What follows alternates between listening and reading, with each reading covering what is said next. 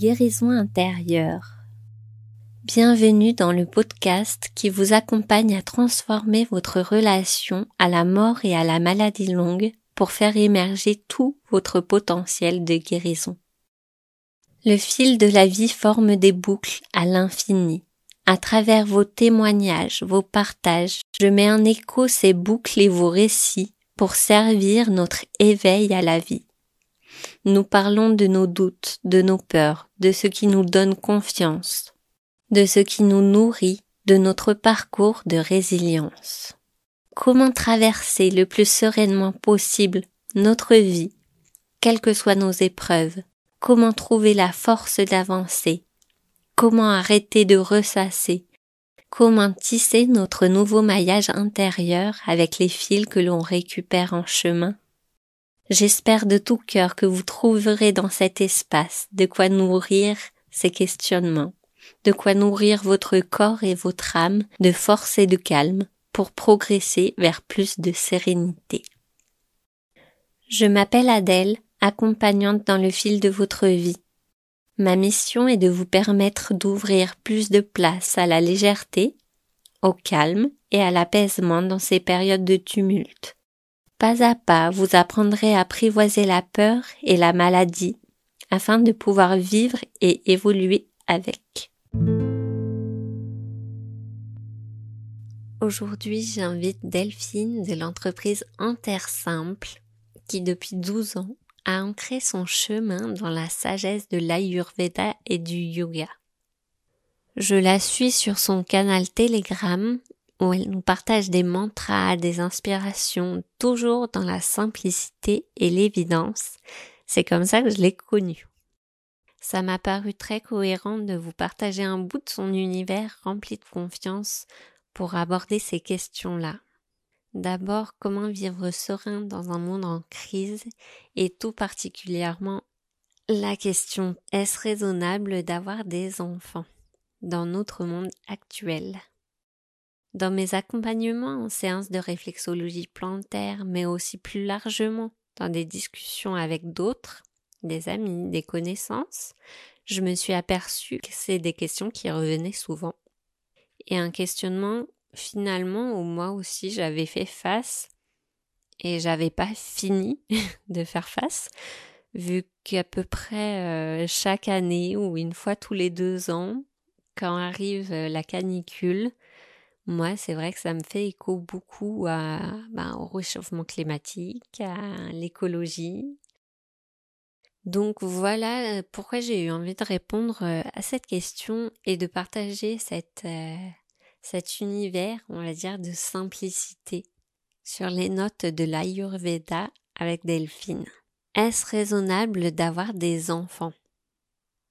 Jusqu'où est-on responsable de l'avenir de nos enfants? Quel choix a-t-on réellement? Voilà, comment on se projette dans un monde où tout semble s'écrouler? Donc le côté crise écologique, mais crise sociale, crise économique. De tous les côtés, ça secoue. De tous les côtés, ça remue. Puis finalement, je me rappelle à moi-même souvent, très souvent, que dans l'évolution, dans tout changement, il y a du nouveau qui apparaît et à chaque fois, ben, l'inconnu, ça fait peur. Ça remue. On en parlait déjà dans l'avant-dernier épisode avec la création transformation. L'élément de l'eau en médecine chinoise, c'est vraiment l'élément de la transition. Donc il y a ce côté de peur, de chamboulement, passer du connu à l'inconnu, de passage. Et puis il y a aussi tout cet, euh, cet élan de création pour passer au-dessus, pour transcender, pour transformer justement. Mais une fois qu'on a dit ça, ben ça, ça rassure pas forcément. C'est pour ça que j'ai voulu aller un peu plus loin et vous vous apporter en tout cas un épisode qui, qui emplit de confiance, qui emplit de vie puis finalement, je me rappelle très souvent à moi-même que dans tout changement, du nouveau apparaît. Et l'inconnu, ça fait peur, ça remue. C'est ni bien ni mal.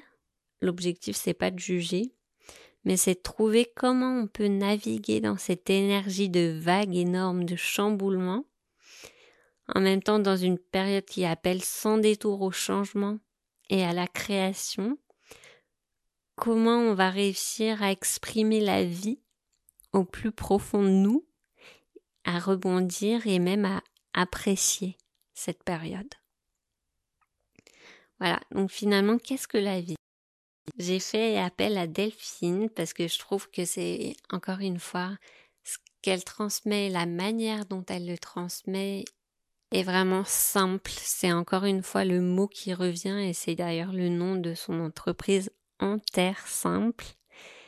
Donc voilà, je, je n'en dis pas plus. Je lui laisse la parole dès maintenant. Bonjour Delphine et merci d'être avec nous aujourd'hui pour cet épisode sur, euh, sur les questionnements par rapport à, au choix d'avoir des enfants, par rapport à vivre serein dans un monde en crise. Hum, moi voilà, je t'ai connue par Telegram où t'envoies beaucoup de petits mantras sur la simplicité, du coup sur, euh, bah, sur l'énergie, se recentrer, tout ça. J'ai mmh. j'ai eu envie de bah, d'entrer un petit peu plus dans ton univers et voilà de partager un petit bout de ta simplicité tout simplement. Donc est-ce est-ce que d'abord dans un premier temps tu peux nous présenter un peu ton parcours, peut-être comment t'en es arrivé là? Déjà merci, euh, ça me fait plaisir d'échanger avec toi Adèle. Et je sais pas trop, euh, à part ce dont on a parlé avant, ça, m'intéressait euh, ça m'intéressait beaucoup ce que tu m'as partagé, mais après, comme je te disais, je me laisse guider. Comment je suis arrivée où où je sais pas trop. comment comment mon parcours. Disons que disons qu'il a commencé par des études et puis immédiatement juste après, j'ai plongé dans le milieu du yoga, de l'ayurveda. Et, et je l'ai pas quitté depuis. Donc donc après, je me suis approprié certaines, certaines pratiques, certains outils yogiques. Et, et j'en parle, j'en parle aujourd'hui. Tu proposes des cours de yoga? J'ai commencé comme ça. Euh, j'ai commencé il y a, donc il y a une, dizaine d'années euh, à enseigner le yoga, notamment le, une pratique de respiration qu'on appelle le Sudarshan Kriya qui est une pratique de respiration basée sur les rythmes et qui est très très puissante, euh, très efficace. Et il y a tout un tas d'enseignements autour puisque ça fait partie d'un, d'une fondation qui enseigne d'autres d'autres d'autres sagesses yogiques, donc la méditation et, et, plein d'autres choses. Donc j'ai passé pas mal de temps en Inde aussi dans l'ashram de, de cette fondation. Euh, dont le maître s'appelle Sri Sri Ravi Shankar. Et voilà, le chemin a continué jusqu'à ce que euh, je découvre un peu plus l'Ayurveda et, que, euh, voilà, chemin faisant, il y a d'autres découvertes qui se sont, qui se sont faites et, et j'ai créé euh, Ayurveda et spiritualité quand j'étais en Inde, qui est devenu en terre simple. Et voilà. Et aujourd'hui, tu proposes des accompagnements aussi individuels? Oui, aujourd'hui, surtout des accompagnements et des séances individuelles. Et puis des programmes en ligne, parfois des, des, des programmes en groupe, des accompagnements en groupe, des voilà, tout, un tas de choses autour de, de la, la non-dualité, ce qu'on appelle la non-dualité, donc la, la, la sagesse euh, qu'on appelle Advaita Vedanta en Inde. Je ne sais pas si tu connais. Non. C'est finalement une, euh, la spiritualité de la non-séparation. Donc, c'est la même dans tous les socles de, de spiritualité, en fait, quel qu'il soit. Mais c'est l'une des voies, en fait, une des voies spirituelles euh, qu'on appelle la non-dualité. Et puis, et puis, je parle aussi beaucoup d'Ayurveda. Alors, moi, j'en ai entendu parler, mais surtout dans l'approche dans bouddhiste oui, oui, C'est la même chose quand on regarde. C'est pour ça que c'est assez simple dans le fond, mais c'est jamais simpliste. La simplicité, elle est tellement raffinée. Euh, donc, donc on la touche dans, dans beaucoup de sagesse, en fait, même, euh, même auprès du, de, de chemins qu'on connaît moins. C'est toujours la même chose dont on parle, avec des mots différents. Mais on emmène, en fait, la maison est toujours la même, c'est ce que je veux dire. Et cette maison, elle n'est elle est pas séparée, il n'y a, aucune séparation. C'est un peu ça l'idée de, de cette approche non duelle. Et du coup, est-ce que est-ce qu'on peut rentrer dans sous cet angle d'approche justement dans ce sujet de bah, d'un monde en crise? Et dans la non-dualité, ce qui signifierait que bon finalement il n'y a pas que la crise, il y a aussi l'ensemble bah, de tout ce qui tourne autour. Qu'est-ce que tu veux dire par ce qui tourne autour? Eh ben, c'est-à-dire qu'il n'y a pas que la crise, il y a encore plein de choses à côté de beauté, de développement, de durabilité aussi. Et finalement, mmh. toute l'impermanence qui est là, finalement, la vie et la mort qui se côtoient. Bah ça a toujours été euh, l'approche que les maîtres ont transmise de génération en génération. Cette approche non duelle, c'est le fait de vivre la, dualité à partir d'un socle qui est ancré dans la paix. Et, donc, de cette manière, on peut vivre le chaos, puisque c'est aussi la nature du monde d'être chaotique, c'est la nature du monde d'être impermanente.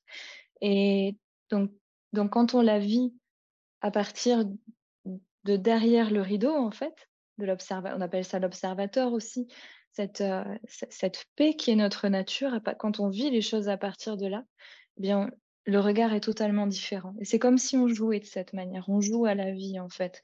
Donc, ça ne veut pas dire qu'on touche euh, aux choses d'une façon un peu désintéressée ou euh, c'est dans cette approche de non-séparation, tout est vécu pleinement, en fait. Même la dualité. On entre dans ce jeu, en fait, pleinement. On joue à 100%. Mais toujours avec le rappel qu'on est derrière le rideau, qu'on est cet observateur, qu'on est cette, cette, cette paix, en fait. Et donc, ça me fait penser. Alors, effectivement, moi, je pense toujours qu'on a, qu'on a le choix. Le fait d'être dans un jeu, ça signifie un peu qu'on a toujours le choix. Ouais, c'est une, grande question, ça.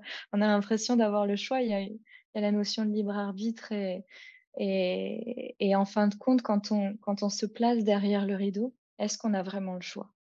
Parce que le, les événements, ils se passent.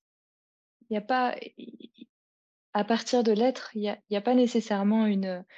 Euh, on va pas se poser 20 000 questions en fait. C'est toujours quand on est pris au, au, niveau du rideau ou derrière le rideau qu'on est là. Est-ce que je fais ça Est-ce que je doute Est-ce que je, je prends cette décision Etc.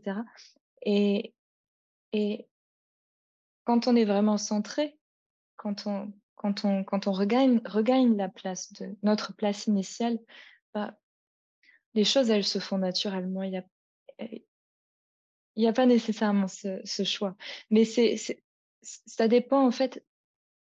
La vérité, il faut la prendre de là où on regarde. Donc, euh, donc ça dépend sous quel angle. C'est jamais, euh, c'est jamais, c'est jamais euh, rigide, en fait. Est-ce que ce serait une question de l'évidence, finalement, quand on est en paix? C'est comme si on avait. C'est même pas un choix vu que c'est une évidence. C'est un peu ça? Oui, et puis on peut, on peut aussi se demander pourquoi. Euh, quel est la l'enjeu en fait derrière le choix Est-ce qu'on a peur de faire mal? Est-ce qu'on a peur de. On veut à tout prix faire bien? Est Qu'est-ce qui se cache en fait derrière ça? Parce que finalement, à la place de l'être, euh, quand, on, quand on est dans la paix en fait, bah, les choses, elles se font. Et que ce soit bien ou mal, dans, le sens où il n'y a, pas de juge, en fait. L'intellect, c'est pas, euh, c'est un outil. C'est pas cette partie à l'intérieur de nous qui, qui discrimine, qui, qui, juge, qui discrimine, qui va dire je suis d'accord, pas d'accord, j'aime, j'aime pas, et du coup raisonner une forme de choix. Il, il, est, il est pas l'être.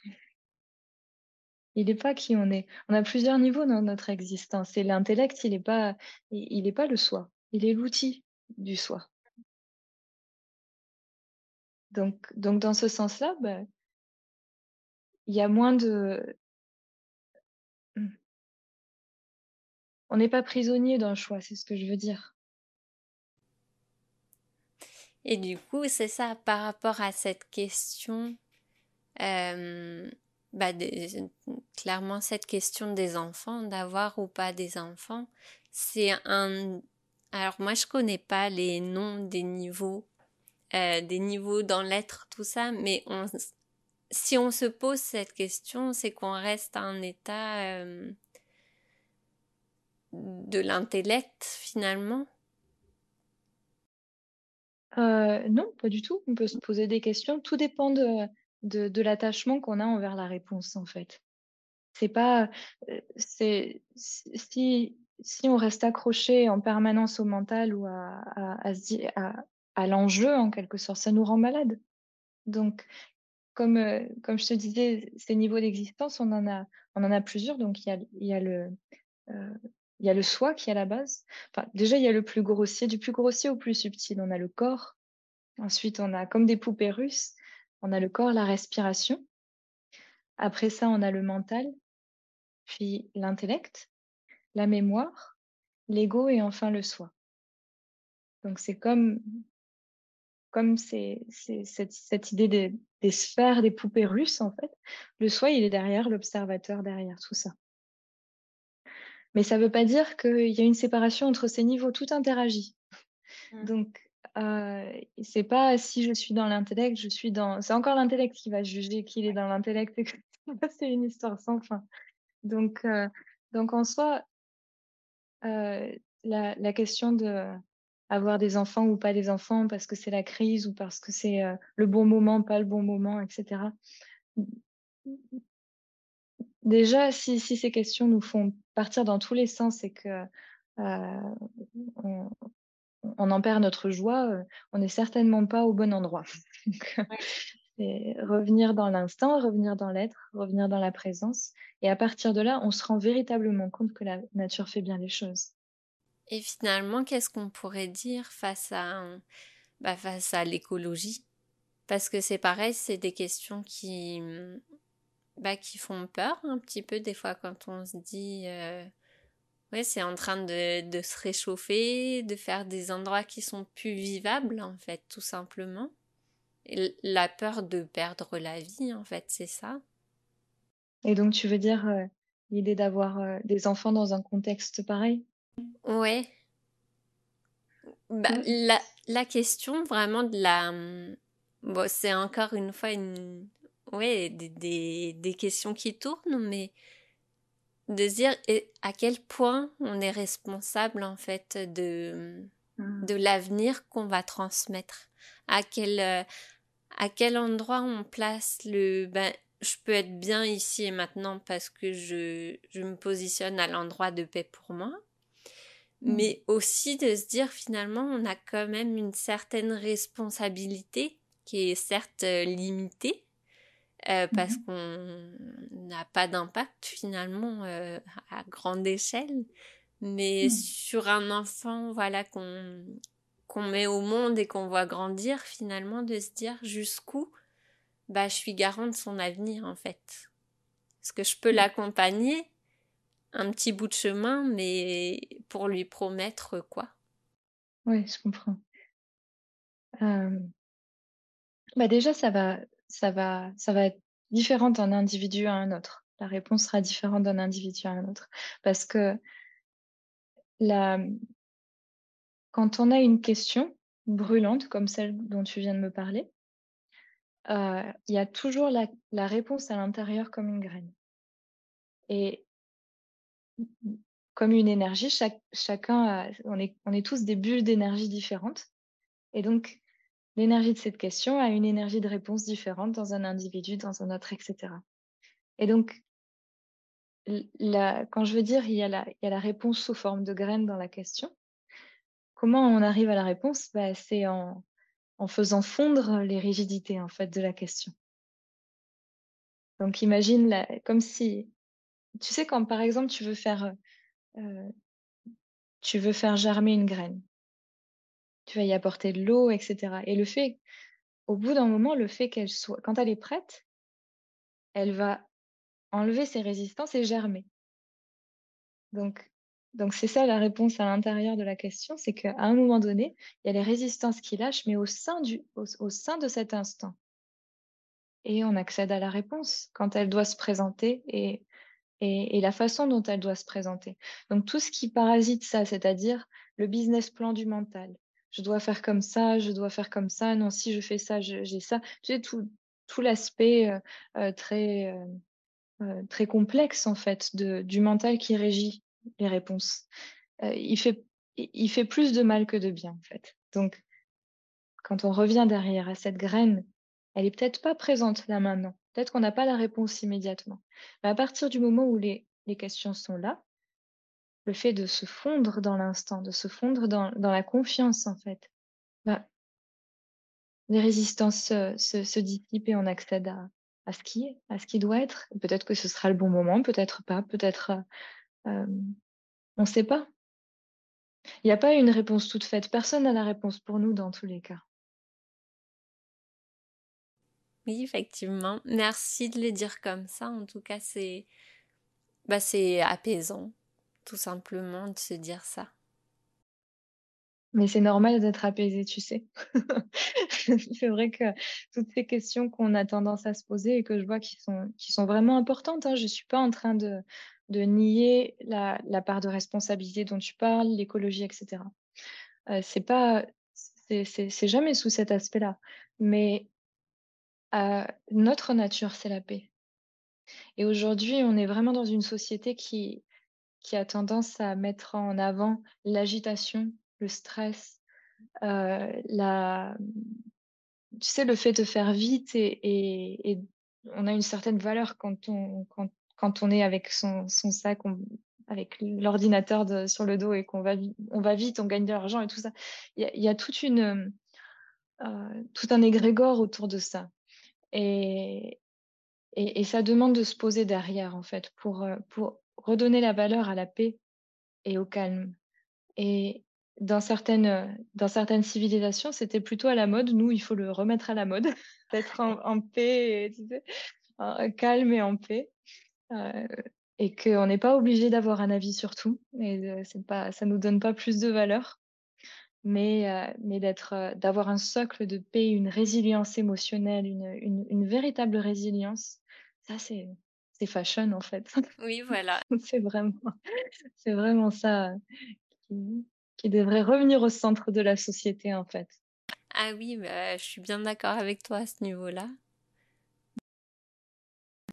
Et du coup, toi, et parce que bah, ça commence toujours par soi-même, d'aller à la recherche de la paix pour ensuite la, la transmettre. Évidemment. Toi, est-ce que tu dirais que tu as trouvé la paix à un moment donné de ta vie, où tu as, constaté un moment de ta vie où tu as été beaucoup plus confortable à revenir facilement à cet état de simplicité et de paix? Ou est-ce qu'il a fallu que tu le construises et comment est-ce que ça a été dur en fait de construire cet état? Est-ce que euh, est-ce que actuellement il t'arrive d'avoir des périodes où c'est beaucoup plus dur que d'autres? Comment tu fais avec tes émotions pour réussir toi-même à, à voilà revenir euh, systématiquement à cet état qu'on mmh. qu'on ressent aujourd'hui en tout cas? Mmh déjà, il n'y a pas d'avant-après dans le sens où il n'y a pas une sorte de préparation, une hibernation ou ce genre de choses. la paix, elle est accessible pour tous, tout le temps, parce que c'est ce qu'on est. Donc, donc il n'y a pas un futur dans lequel on, va accéder à la paix. Aujourd'hui, maintenant, dans cet instant, elle est déjà là. C'est ce qu'on est. Donc, donc, donc déjà, la, première chose, c'est de, se rappeler qu'est-ce qui se passe là maintenant, revenir au corps. Donc c'est sûr que ça m'a demandé euh, une, sorte euh, de pèlerinage intérieur retrouver les sensations du corps, retrouver euh, quand j'étais quand j'étais ado, je faisais des crises de panique. après après mes études, j'ai eu une maladie tropicale assez importante. Donc, euh, donc j'ai eu tout un parcours pour me réapproprier aussi, euh, faire le ménage et me réapproprier la santé, me réapproprier les sensations dans le corps, et et c'est pour ça que j'ai autant apprécié le Sudarshan Kriya, que j'y suis suis vraiment rentrée, à 100% parce que j'ai vu les effets sur moi, j'ai clairement vu les effets et puis, et puis voilà, il y a pas de a pas de recette miracle en fait, hein. J'ai apprécié méditer. J'ai vraiment, j'ai vraiment apprécié les pratiques védi védiques, la méditation. Heu, j'ai passé du temps dans l'ashram, heu et ça a fait partie de mon parcours. Tous les parcours, sont différents, heu et on n'accède pas à la paix, elle est déjà là. Seulement, c'est sûr qu'il y a eu un moment donné où, au début, tu sais, quand je te parle de ce derrière le rideau, il est toujours là. Mais à un moment donné, on se rend compte qu'il y a un derrière le rideau et puis on fait des allers-retours et des allers-retours et des allers et puis au bout d'un moment, il y a une sorte d'ancrage dans ce derrière le rideau. Et à partir de là, hem, il est clairement vu que, heu, qu'il y a rien d'autre que ça en fait, qu'il y a rien d'autre que ça. Et voilà. Oui, qu'est-ce que tu aurais envie de dire en fait à des personnes qui sont très éponges, voilà, et qui ont Ouais. envie de, bah, qui ont envie de passer à autre chose, mais qui n'arrivent pas à passer cette, euh, cet état d'éponge qui absorbe, qui absorbe, et qui aurait envie plus de filtrer, de laisser passer en elles. Heu, c'était clairement mon cas, donc je sais, heu, je comprends, je compatis et je dirais que c'est l'endurance et la résilience. Sont des véritables cadeaux.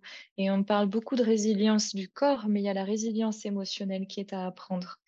Et et souvent ce qui peut arriver, c'est qu'on se retrouve coincé dans dans un rôle, une identité d'empath ou de d'éponge.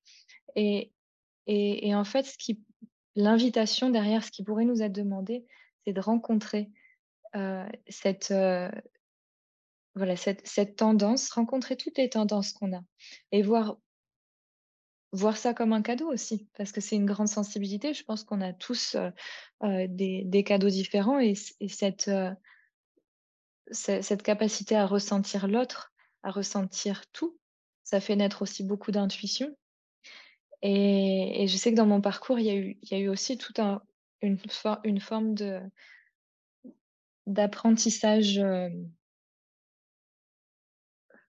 une une forme de comment dire? De réappropriation de cette de cette sensibilité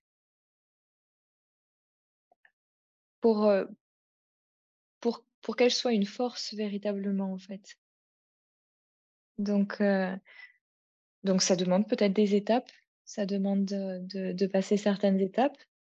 Hem, c'est difficile, c'est différent pour, pour tout le monde, mais ouais, je saurais pas je saurais pas trop comment comment dire parce que c'est vraiment différent pour tout le monde, mais en tout cas la résilience émotionnelle, heu C'est pour moi, heu,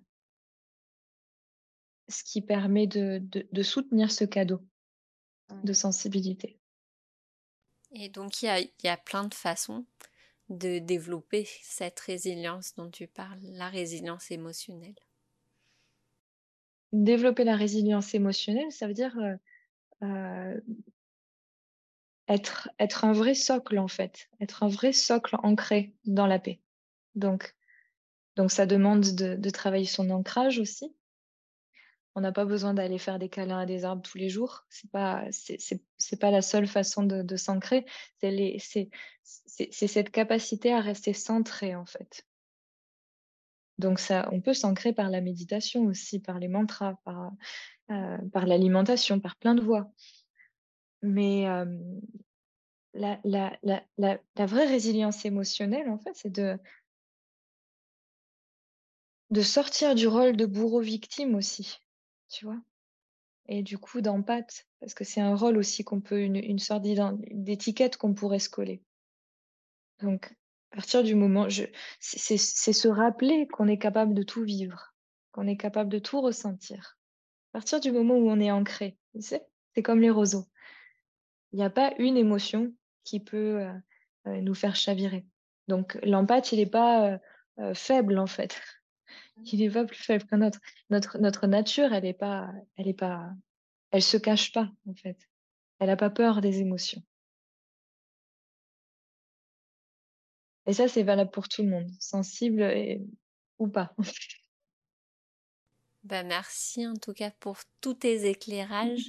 Personnellement, à ceux qui nous écoutent, je vous conseille vivement d'aller voir ton petit canal Telegram parce que les mantras voilà que tu mets régulièrement, ça bah ça apaise tout simplement, ça nourrit cette simplicité, ce retour à soi toujours toujours.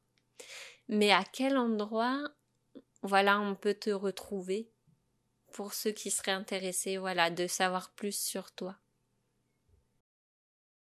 Euh, bah, Sur les réseaux sociaux, sur Instagram, Facebook, Telegram et YouTube. Et puis, et puis ensuite, euh, bah, j'ai un site internet euh, qui s'appelle Ayurveda et Spiritualité. Et voilà, on peut me retrouver là. Et donc, ton nom sur Instagram, c'est Intersimple. Delphine. C'est ça. Oui, oui. Voilà. Bah, très bien. Merci Adèle. Oui, merci beaucoup.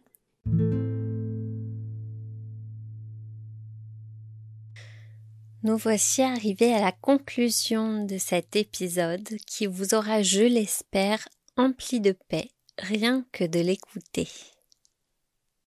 Vous aurez comme à l'habitude tous les liens en description pour approfondir vos recherches au besoin. Afin d'aller un peu plus loin dans cette thématique et de vous proposer toujours plus de soutien, j'ai mis en place le programme Lotus Blanc. 7 jours pour intégrer la magie de ma paix intérieure. C'est en accès gratuit sur inscription, vous avez le lien en description si vous me suivez déjà, vous savez peut-être que j'attache beaucoup d'importance à la régularité et à la qualité du temps passé plus qu'à la quantité. Tout ça pour dire que j'ai voulu que ce programme soit encore une fois très accessible, surtout en termes de temps. Donc vous pouvez prendre 10 minutes par jour, c'est amplement suffisant. Vous pouvez vous étaler, bien sûr, si vous avez envie. Vous aurez accès à un guide en PDF d'une page et demie à imprimer pour chaque jour avoir les indications sans avoir à lire sur votre écran. Vous avez aussi une méditation de 10 minutes centrée sur l'essence de la paix et une vidéo tuto pour réaliser votre talisman de paix. Voilà pour ce petit programme que je vous invite à découvrir et qui fera une suite directe à cet épisode et à la question comment vivre serein dans un monde en crise? Si cet épisode vous a plu, n'hésitez pas à le partager autour de vous pour apporter plus de légèreté, plus de sérénité à d'autres personnes qui pourraient en bénéficier. Si vous me découvrez avec cet épisode, ben, je vous renvoie aux autres épisodes qui, qui ont démarré en janvier. Je le disais lors du dernier épisode sur la ressource au cœur de l'humain et notre rapport à l'émotion dans le travail, je vais clôturer cette première saison dans deux semaines avec un épisode spécial qui reprendra le cheminement de cette première saison où je suis partie de notre rapport à la mort et à la maladie pour arriver finalement à ouvrir pleinement à la vie avec un grand V à la résilience corporelle, émotionnelle. Voilà, j'ouvrirai de nouveaux horizons pour les futures saisons. Ça sera l'occasion aussi pour moi de vous parler d'un tout dernier sujet qui m'intéressait énormément et que je voulais absolument mettre dans cette saison-là. Le thème du visible et du non visible dans le handicap, dans la maladie. Un sujet qui me touche tout particulièrement parce que j'ai un handicap de naissance, voilà, qui ne se voit pas, qui m'a questionné, qui m'a amené à réfléchir, à passer des obstacles, mais surtout qui m'a ouvert beaucoup de portes. Et voilà, c'est ça que j'avais envie de partager avec vous dans cet épisode de clôture pour dans deux semaines. Donc voilà, rendez-vous dans deux semaines pour cet épisode de clôture. Ça fera six mois pour cette première saison qui traite de notre rapport à la mort et à la maladie pour ouvrir tout notre potentiel de guérison. Encore une fois, j'appelle à vos partages pour faire vraiment grandir le cercle et ouvrir la parole, ouvrir les tabous autour de la mort. Et je vous souhaite une très belle journée en espérant que le petit programme Lotus Blanc vous plaira. J'attends vos retours. À bientôt!